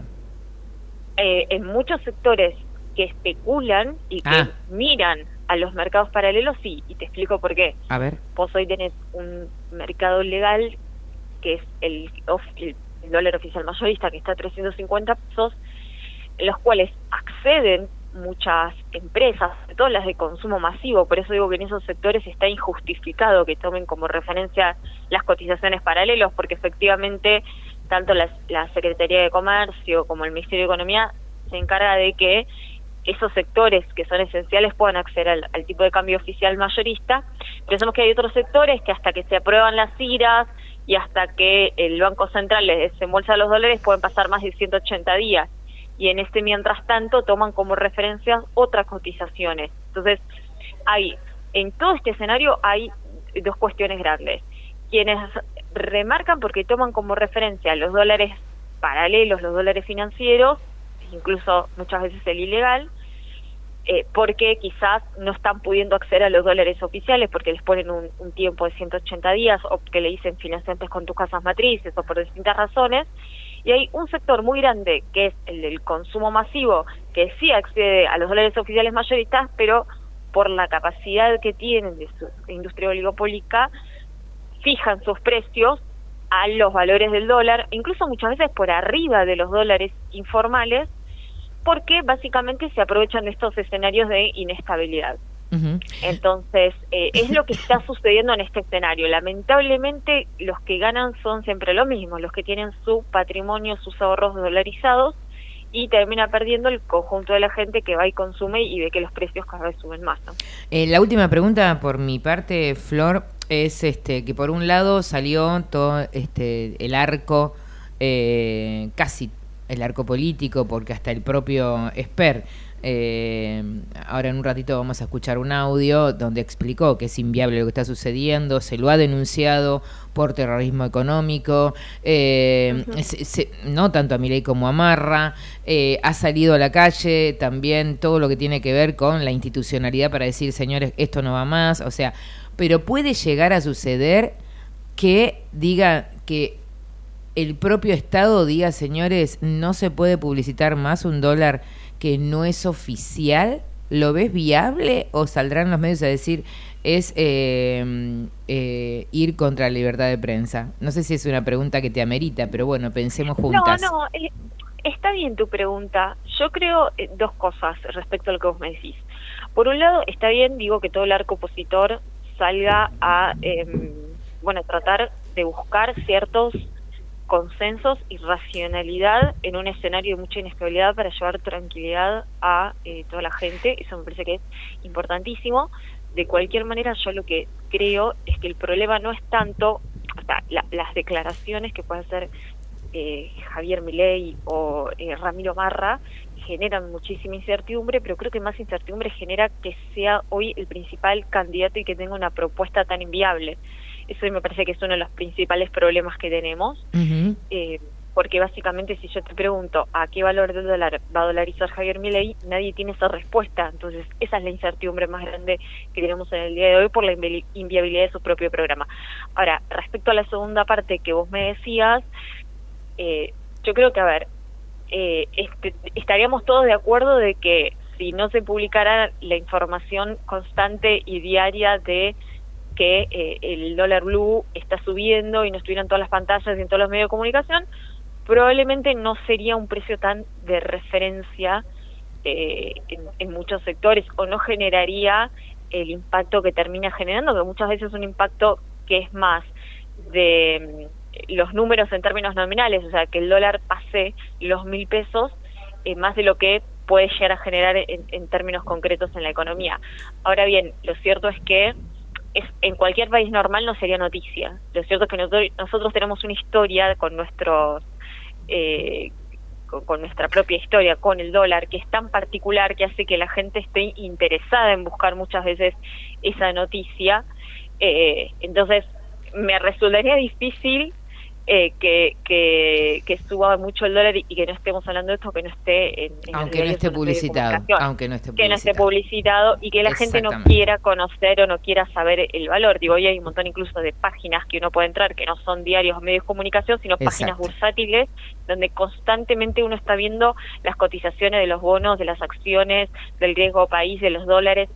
La verdad sería muy difícil quitar esa o correr del dejar de lado esa cultura que ya tenemos muchas veces como argentinos. Si me preguntas a mí, coincido con vos que sería un gran paso, que estemos todos, bajemos todos un cambio y no estemos tan pendientes de eso. Exactamente. Ahora, en términos, la, la realidad me parece que va, va por otro lado, ¿no?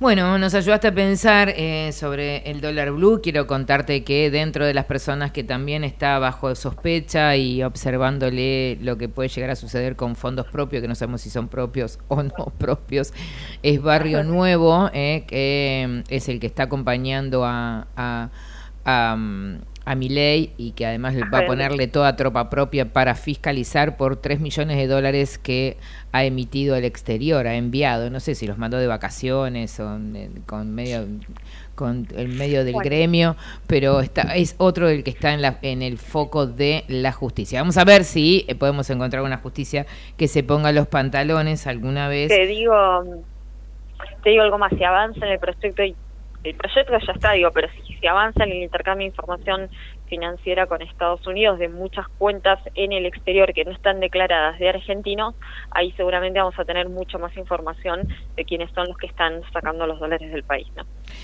Flor Gutiérrez del CEPA, eh, el Centro de Economía Política, eh, que para mí también es una gran fuente siempre de información y siempre está acompañándonos cada vez que lo requerimos. Gracias por estar aquí en Tercer Tiempo. Gracias a ustedes, que tengan linda tarde. Gracias, muy amable.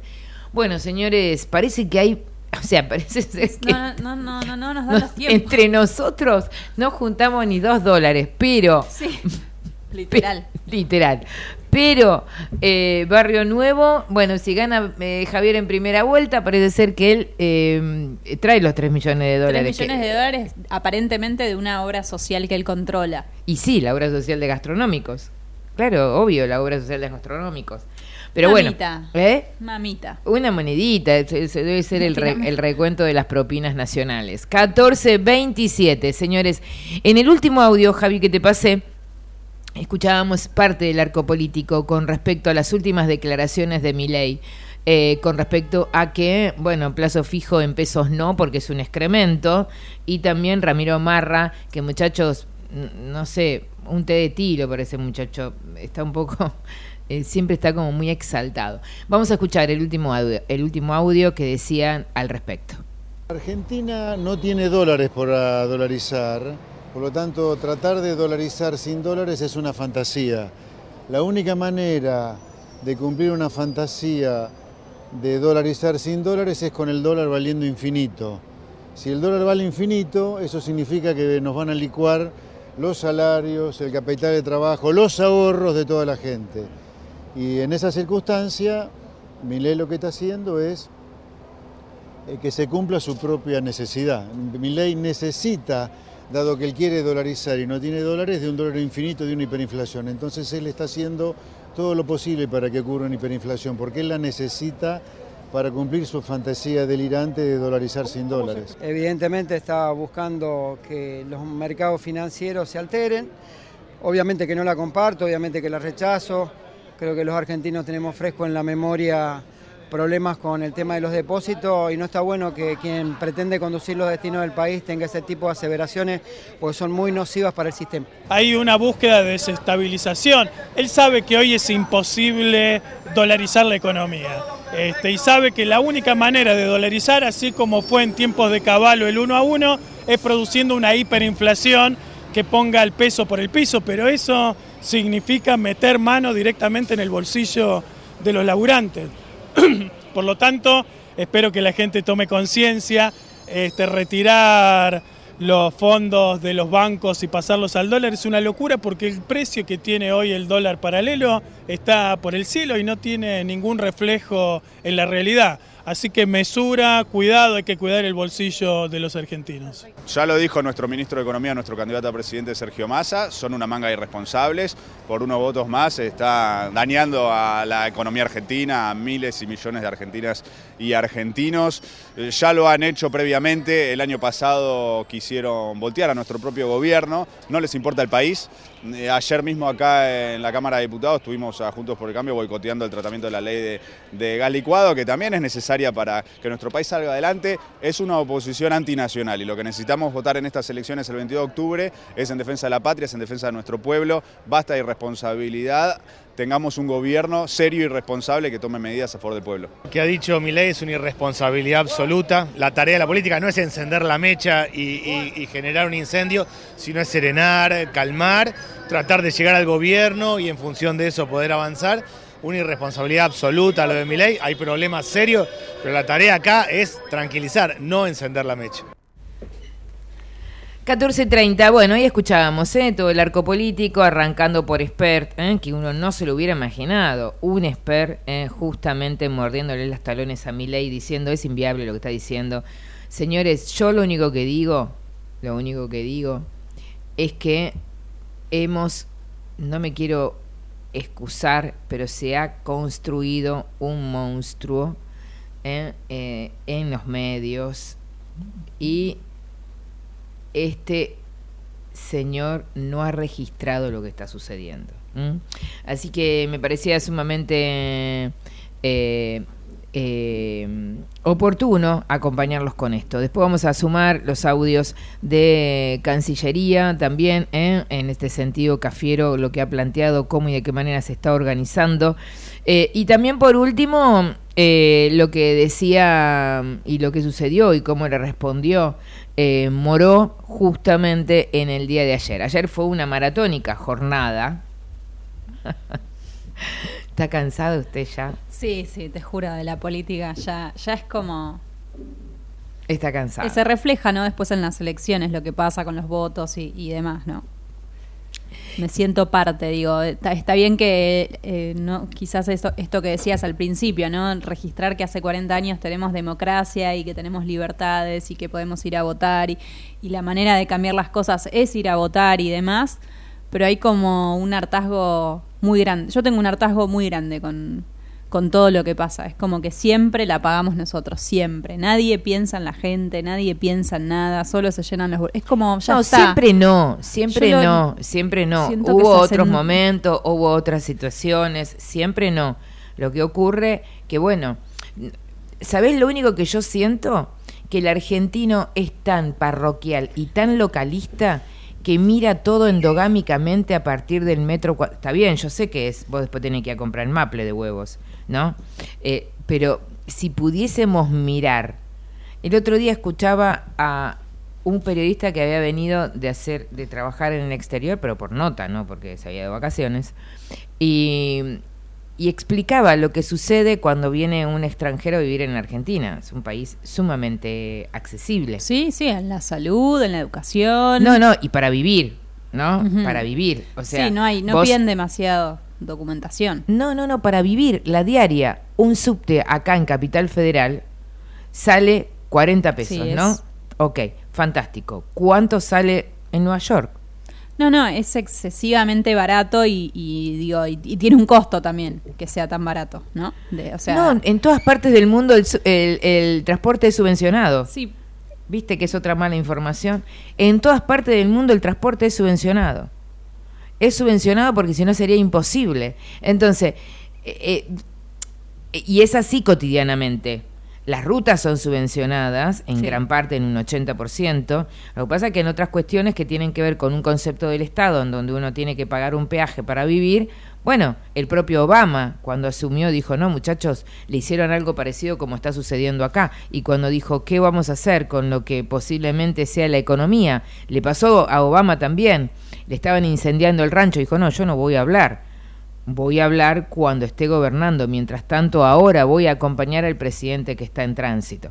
Así que, digo, eh, yo sé que después hay que comprar el maple de huevos y yo sé que es difícil poder pensar eh, en, un, en un momento cuando uno tiene otras urgencias, ¿sí?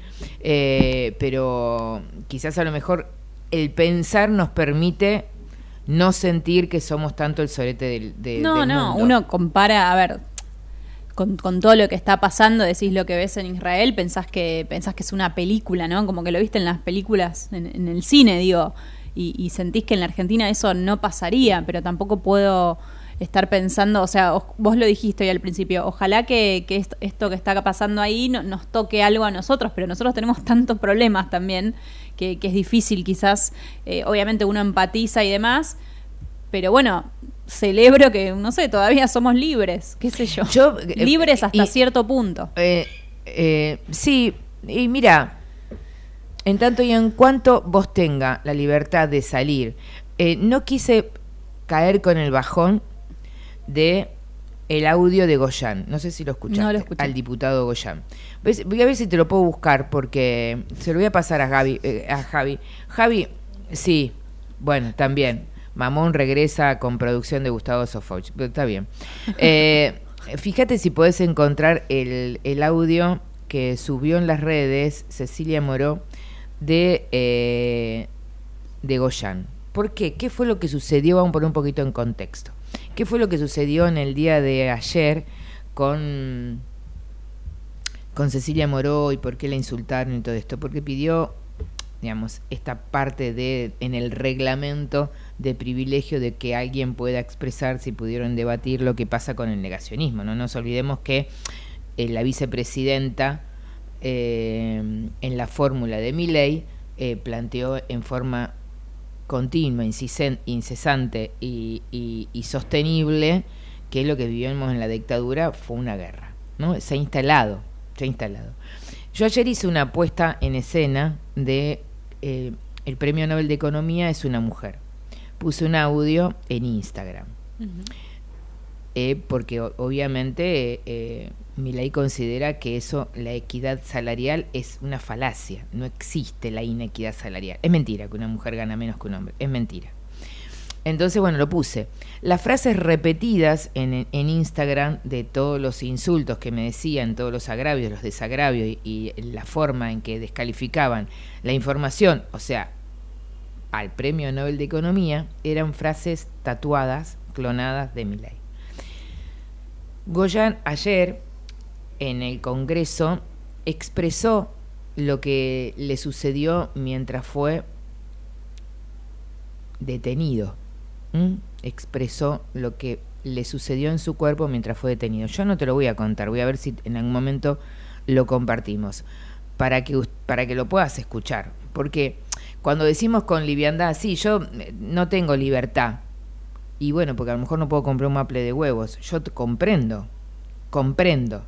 ¿Sí? Un maple de huevos empezó, empezó a comprar en los últimos años. Antes eh, no, estábamos acostumbrados a comer eh, 300 huevos por, eh, por semana.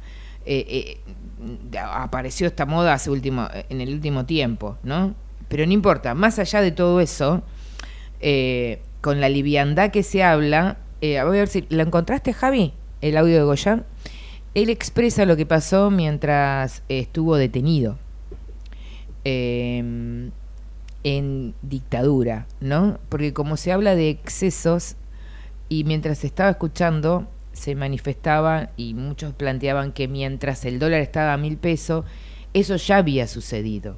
Entonces yo me pregunto si en Israel, en plena guerra, se habla de inflación, la gente va a decir, bueno, che, yo también tengo que ir a comprar un maple de huevo. Estamos hablando de una guerra, ¿no? Estamos hablando que hay 2.200 personas fallecidas.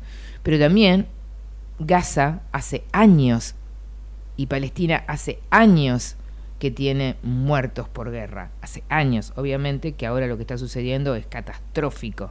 Pero es una situación donde hace años, décadas y décadas y décadas donde hay fallecidos. Mientras sucede esto, usted tiene algo para contarme del deporte. Vamos a salir de acá porque podría seguir hablando mucho más y dando mi mirada, pero mañana juega la Argentina versus Paraguay en el Monumental a las 20 horas. Lo podés ver a través de la TV pública o Teis Sports.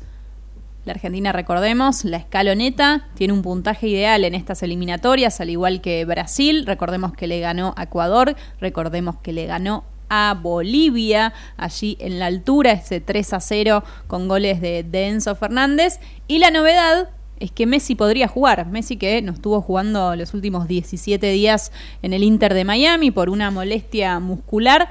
Lo cierto es que eh, Messi estaría disponible para mañana. Así que recordemos también esta cuestión, el próximo Mundial 2026 se va a jugar en Estados Unidos, México y Canadá. Nos hicimos el salteo para después del 2030, la Argentina ya está clasificada porque será sede en el 2030, repito, será sede eh, de los primeros tres partidos del Mundial en ese año, así que bueno, yo no sé, creo que va a ser un Mundial donde quizás podría estar eh, La Araña, Julián Álvarez, Enzo Opa. Fernández, los más jovencitos, ¿no? Los que todavía tienen entre 22, entre 21 y 22 años. Eh, ya no creo que podamos ver a, a De Paul, a Messi. Bueno, Messi ya dijo que, no va a jugar el próximo Mundial. Pero bueno, mañana vamos a tener partido de Argentina por eliminatorias con Paraguay. Así que eh, interesante, ¿no? Para, para ver esto. Estuve intentando entrar a, a comprar entradas y no, no logré hacerlo. Solo hice la prueba para ver qué había disponible, pero bueno, ya, ya es imposible eh, acceder a una entrada. Pero bueno, que disfruten aquellos que tienen eh, la posibilidad. Así que nada, mírenlo a través de la pantalla de eh, TV Pública y Teisa Sports. Va a ser Argentina versus Paraguay. Bueno, eh, las últimas informaciones son tremendas de Hamas en Israel, eh, en un hospital de niños. eh, cayó la, la bomba última que tiró el grupo Hamas. ¿Eh? Cayó en una unidad pediátrica de Ashkelon. eh, y como los niños habían sido trasladados días previos para evitar esta situación, no hubo que lamentar víctimas. Es el Bueno. último posteo que tengo de eh, digo, ¿eh? para poner un poquito en contexto, porque yo hay veces que siento que los milay de la vida suceden en la Argentina porque nosotros somos todos como hippie con OSDE, ¿eh? que pedimos dulce de leche mientras vemos lo que sucede con determinadas libertades. Esto no lo digo yo. ¿Sabes que me lo dijo el otro día? En un Uber, un venezolano que vino hace tres años al país. Eso me dijo, no, lo del dulce de leche lo agregué yo.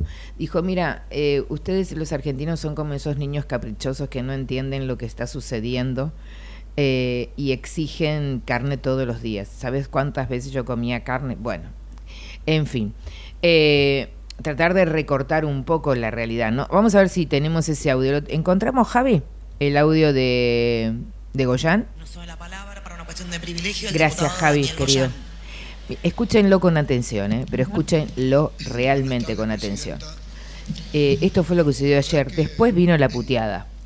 Me siento Escuchen. casi en la obligación, como ex detenido, desaparecido y aparecido nuevamente, teniendo que purgar muchos años en forma indebida a disposición del Poder Ejecutivo en las cárceles de la dictadura.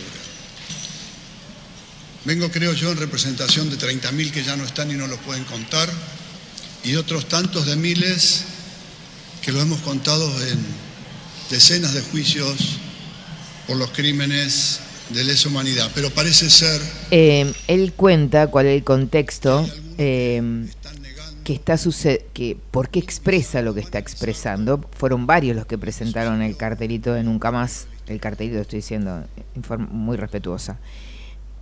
Y escuchen lo que dicen en lo personal. Es nuevamente un testimonio, pero es un minuto, un minuto y medio. Pero los invito a que los escuchen. El 27 de julio de 1976 fui secuestrado. Fui llevado a un centro clandestino a escasos metros de la sede del gobernador militar de la provincia de Santa Fe, en la ciudad de Rosario. A escasos metros del segundo cuerpo de ejército. Junto a decenas y decenas de personas que pasaron por ahí sufriendo las torturas más terribles que un ser humano puede imaginar. Horas y horas de picanas eléctricas por todo el cuerpo. Silencio, diputado López, por favor. Horas y horas de picanas en la boca, en los dientes, en las encías. De quemaduras con cigarrillos. De shock eléctricos con cables de 220. Horas y horas y días y días y horas de submarino seco, no sé si lo conocen, te llenan la boca con gasa y te pegan hasta que no tenés más aire. Y en mi caso hasta que se rompieron las costillas y después siguieron. Horas y horas. Y cuando no dabas más y te dejaban parado como te sacaban de la camilla de la tortura, horas parado y cuando te caías te golpeaban brutalmente. En una de esas golpizas brutales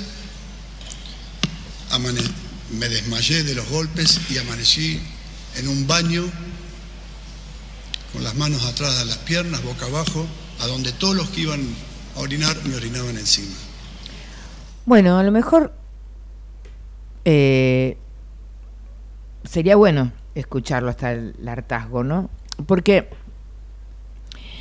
como que uno se va olvidando y el otro día escuchaba a un médico de neurociencias que fue una persona que vivió el holocausto de niño y dijo, el cerebro es tan magnífico, tan sano y tan prudente para cuidarte en la vida que hace, te ficcioniza la realidad, te la, te la edita, te la corta y si es posible, la oculta. De esa manera viven las personas que han sufrido un abuso, un maltrato, violencia.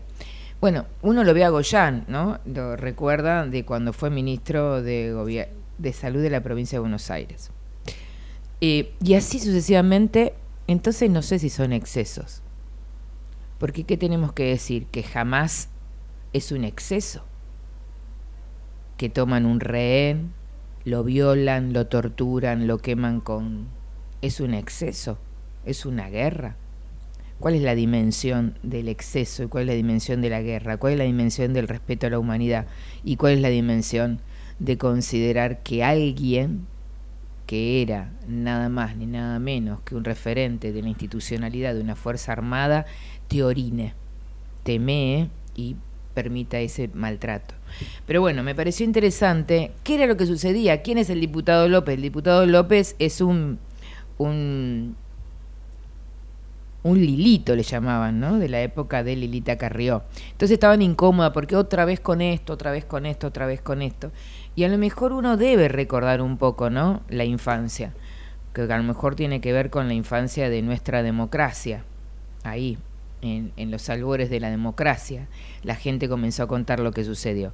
Entonces, mientras tanto, mientras sucedía esto, se armó mucho revuelo, mucho revuelo en el Congreso, y sucedía esto porque lo que intentó poner orden fue Cecilia Moró, incomoda que es una mujer, las mujeres incomodamos siempre cuando ocupamos lugares de poder, porque como el poder es fálico, alguien lo dijo por ahí, entonces incomoda bastante. No sé si a Massa se lo hubieran hecho. Bueno, pero también le hicieron gesto de te cogimos y un montón de cosas más a Moró. Así que mientras sucedía esto, a Moró, eh, Moró contestó esto. No se rían tanto porque son temas que la sociedad está reclamando que tratemos. ¿Por qué explica que tratemos? No, déjalo, déjalo, Javi. ¿Por qué eh, explica que tratemos?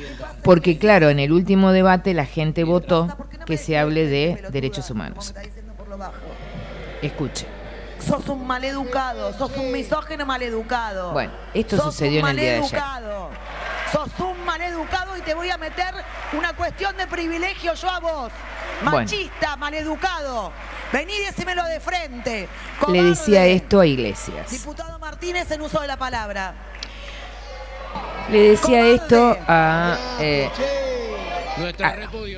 y el resto de los el resto de los candidatos, eh, perdón, el resto de los diputados le pedían un poco de respeto. Bueno, mientras sucede todo esto, ¿sabés qué siento? Hay veces que la adolescencia son eh, la democracia, quienes transitamos la democracia y todavía no nos dimos cuenta, eh, somos, con, somos como esos pende viejos, ¿viste? Que se divorcian, se ponen el chupín y salen y no registraron que tienen 50, 60 años y son, y son boludos, porque quedan boludos en algunos lugares.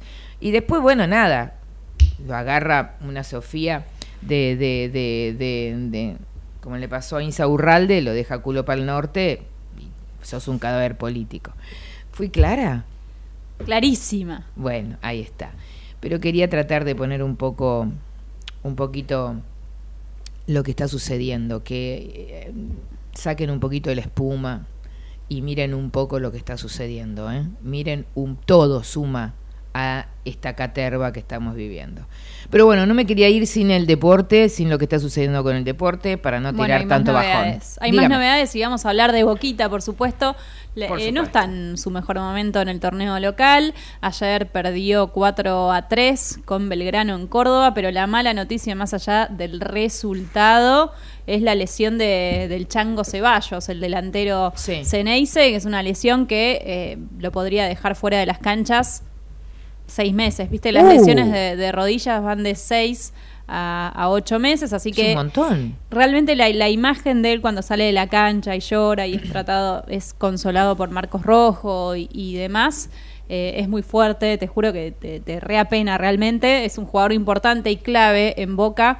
Eh, obviamente con esto que pasó ya se va a perder la final, porque digo, lo más importante a pesar de que Boca no está en su mejor momento, eh, Boca está en la final de la Copa Libertadores que se va a jugar el 4 de noviembre en el Estadio Maracaná. Creo que todavía por eso sigue vivo Almirón, Jorge Almirón, el técnico de Boca, que bueno, eh, Boca, a Boca se le exige como a los grandes clubes mínimo llegar a la final de la Copa Libertadores.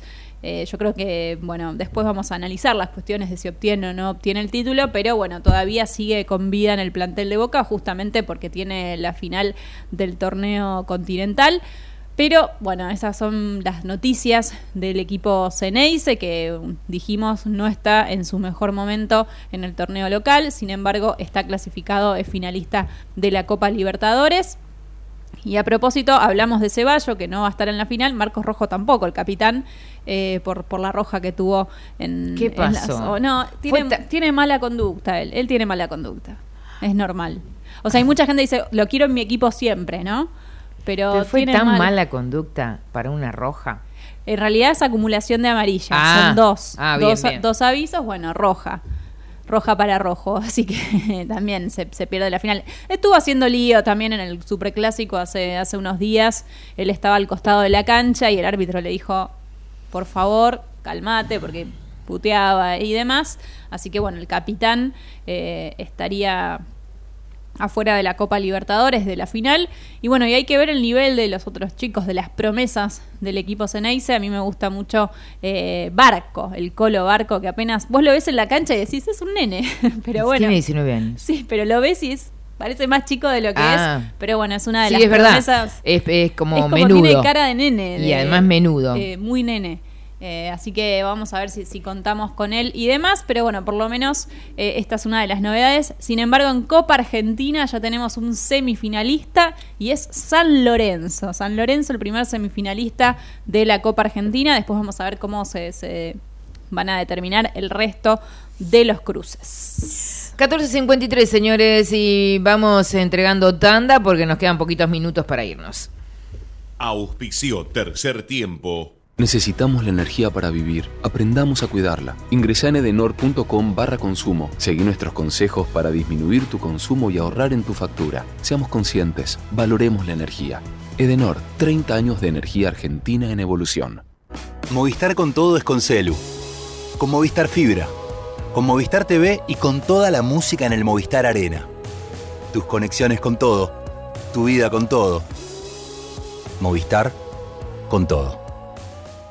Más información en www.movistar.com.ar. Somos Geneia. Somos número uno en energías renovables en Argentina. Porque generamos más del 30% de la energía eólica nacional. Porque operamos siete parques eólicos y un parque solar. Porque nuestra energía es limpia. El futuro ya es presente. Geneia. En constante generación. Pequeños grandes hábitos. Separar los residuos y dejar los reciclables limpios y secos dentro del contenedor verde son pequeños hábitos que podemos sumar para empezar a generar grandes cambios. Juntos podemos construir un futuro mejor. Conoce más en buenosaires.gov.ar barra Ciudad Verde. Brazos abiertos. Buenos Aires Ciudad. En Telecom, potenciamos el futuro. Con los programas Digitalers, Chicas Digitalers y Nuestro Lugar, brindamos formación tecnológica para impulsar el talento digital. Telecom, activamos talento, desarrollamos futuro. Conoce más en institucional.telecom.com.ar. Telecom Argentina S.A. General Oro 690 Cabacuy 30 63 94 53 73 8. En Unilever acompañamos e impulsamos de manera sustentable el desarrollo del país. Con el consumidor en el centro, innovamos para acercarte nuestros productos mientras cuidamos el planeta. Esto es posible porque somos más de 3.500 personas que trabajamos para hacer una diferencia positiva en el mundo.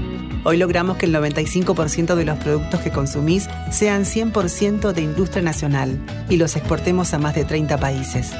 No lo hacemos solos. Nuestras pymes son el motor para que sea posible.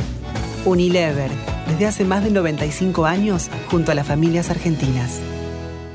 EMOVA. Conectamos con vos. Encontrá toda la información para planificar tu viaje en emova.com.ar. Somos los que fabricamos la tele que tenés colgada en tu casa. Somos los que producimos el aire que acondiciona el clima de tu hogar.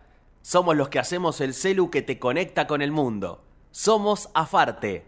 Somos industria. No es necesario estar en el campo para sembrar. En Singenta creemos que en el campo o en la ciudad sembramos, porque cultivando esfuerzo, solidaridad y diversidad podemos cosechar progreso, empatía, innovación y un futuro mejor. Todos los días podemos sembrar algo nuevo. Singenta. El Banco Provincia se está actualizando.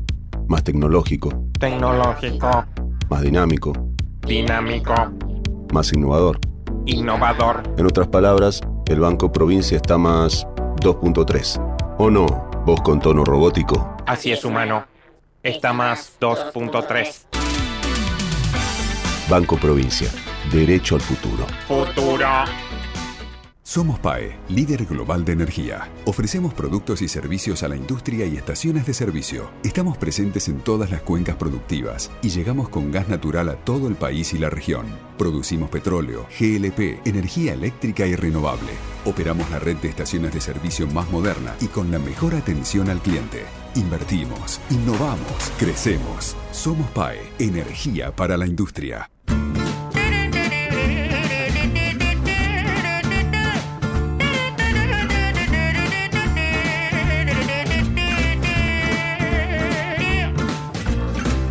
Donnez-moi une suite au Ritz, je n'en veux pas. Des bijoux de chez Chanel, je n'en veux pas. Donnez-moi une limousine, j'en ferai quoi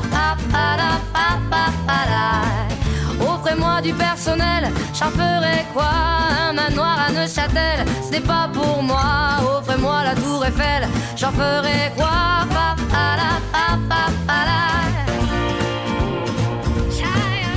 14.57 señores, se nos quedan muy poquitos minutitos para irnos y bueno, eh, otra vez el espanto de las calles en Israel, realmente es un espanto. Otro tuit eh, también de Cancillería eh, eh, está preparándose eh, hace un instante nada más, lo confirmó Santiago Cafiero, en breve sale el avión en búsqueda de los argentinos. Y por el otro lado lo último que vemos y lo último que sacaron fue nuevamente Darín acompañando el reclamo de las familias de las familias de ante esta situación en eh, obviamente de Israel es el caso de Yair e Hor, que son estos dos argentinos que estaban, si no me equivoco, en un kibut, ¿no? No recuerdo bien, ¿eh? ¿Eh? lanzaron un video en redes por la liberación de los argentinos secuestrados en Gaza. Eh, si no me equivoco, estaban en un kibut. Bueno, eh, liberen a la gente inocente, está en el video. Eh, por favor, detengan esto, exhortó el actor Ricardo Darín. Estoy leyendo lo que sucede en, en, los últimas, en las últimas horas. ¿eh? El padre describió desde Israel que se enteró por la agencia Telan del video y agradeció.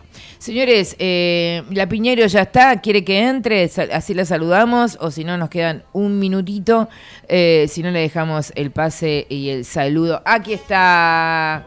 ¿Qué pasó? ¡Ah! Pero qué colorada que está, señora. Está hecho un fuego como el blue. Está hecho un fuego. ¿Cómo le va? ¿Se fue de vacaciones? Me fui unos días, así es. No le where, where? Me fui unos días. Outside, outside. muy bien, muy bien, muy bien. Bueno, señora, eh, lo bien que hace disfrutar ¿eh? y pasarla lindo. Sí, la, eh, ¿La pasó muy lindo? La pasé muy, muy lindo, la verdad que sí. Bueno, me alegro Igual mucho. conectada siempre con noticias de acá de la Argentina, eh, desde el yate de bandido en Saurralde hasta claramente, bueno, esto estalló el sábado, la guerra, eh, o, no, no es guerra, creo que no es guerra, es el acto terrorista de Hamas a Israel. Así que con todas las noticias siempre. Eso es como que uno por más que se vaya. No, el vicio no lo pierde. No, no, no perdés el vicio, tal El cual. vicio no lo tal cual. Eh, así que, bueno, señora, ¿usted qué tiene hoy? Empezamos con, con Israel y vamos a seguir con la política argentina, con el último debate y dentro de muy poquito votamos, señoras. Mm, la carucha. Sí. Dentro de poco votamos. Dentro de poquito votamos, ¿sí? Eh, en breve nada más. ¿eh? Falta Semana y media. Nada, semana y media, Sí. en breve. El debate, un, un, un solo título, dígame. ¿Qué sintió? ¿Lo vio? Sí, lo vi y la, aburrido. A mí me aburrieron los dos. Este un poco menos, pero me parecen aburridos. Eh, bueno, pero es el formato. Por ¿no? eso es el formato. Es el formato. Es mucho más interesante el después del debate, el detrás de escena y todo lo que, eh, lo que se va a... eh, Pero lo de Gatito Mimoso fue genial. Sí, lo que pasa, Berman, es la izquierda para mí tenía cierto viso de seriedad en la Argentina, si bien siempre tiene un, un techo muy bajo, pero no merece mm, mi respeto desde su no condena al acto terrorista del Hezbollah. Yo creo que las ideologías eh, tienen un límite cuando hablamos de terrorismo. El terrorismo se condena, punto, es mi opinión. Siempre. Siempre. Aunque de cualquier sea de lado. Palestina, aunque sea de cualquier Israel. lado, derecha, izquierda, lo que Claro, quieras. El terrorismo siempre. se condena. Claro. No, lo que me decía a mí eh, justamente un periodista que se dedica a internacionales, que eh, eh, tiene, es una historia de 5.000 años y que Palestina encontró la manera de poder visibilizarse del horror más nefasto que es la guerra. eh, sí, que pero acá yo no 5.000 hablaría de los historia. palestinos, ojo, porque hay palestinos que son eh, hombres y mujeres de bien. Esto es Hamas. Hamas es un grupo terrorista, autodenominado terrorista, autoconvencido del terrorismo y que salvajismo es el camino. Palestina no es así. No, Jamás claro. es así. claro, claro, desde ya, por supuesto.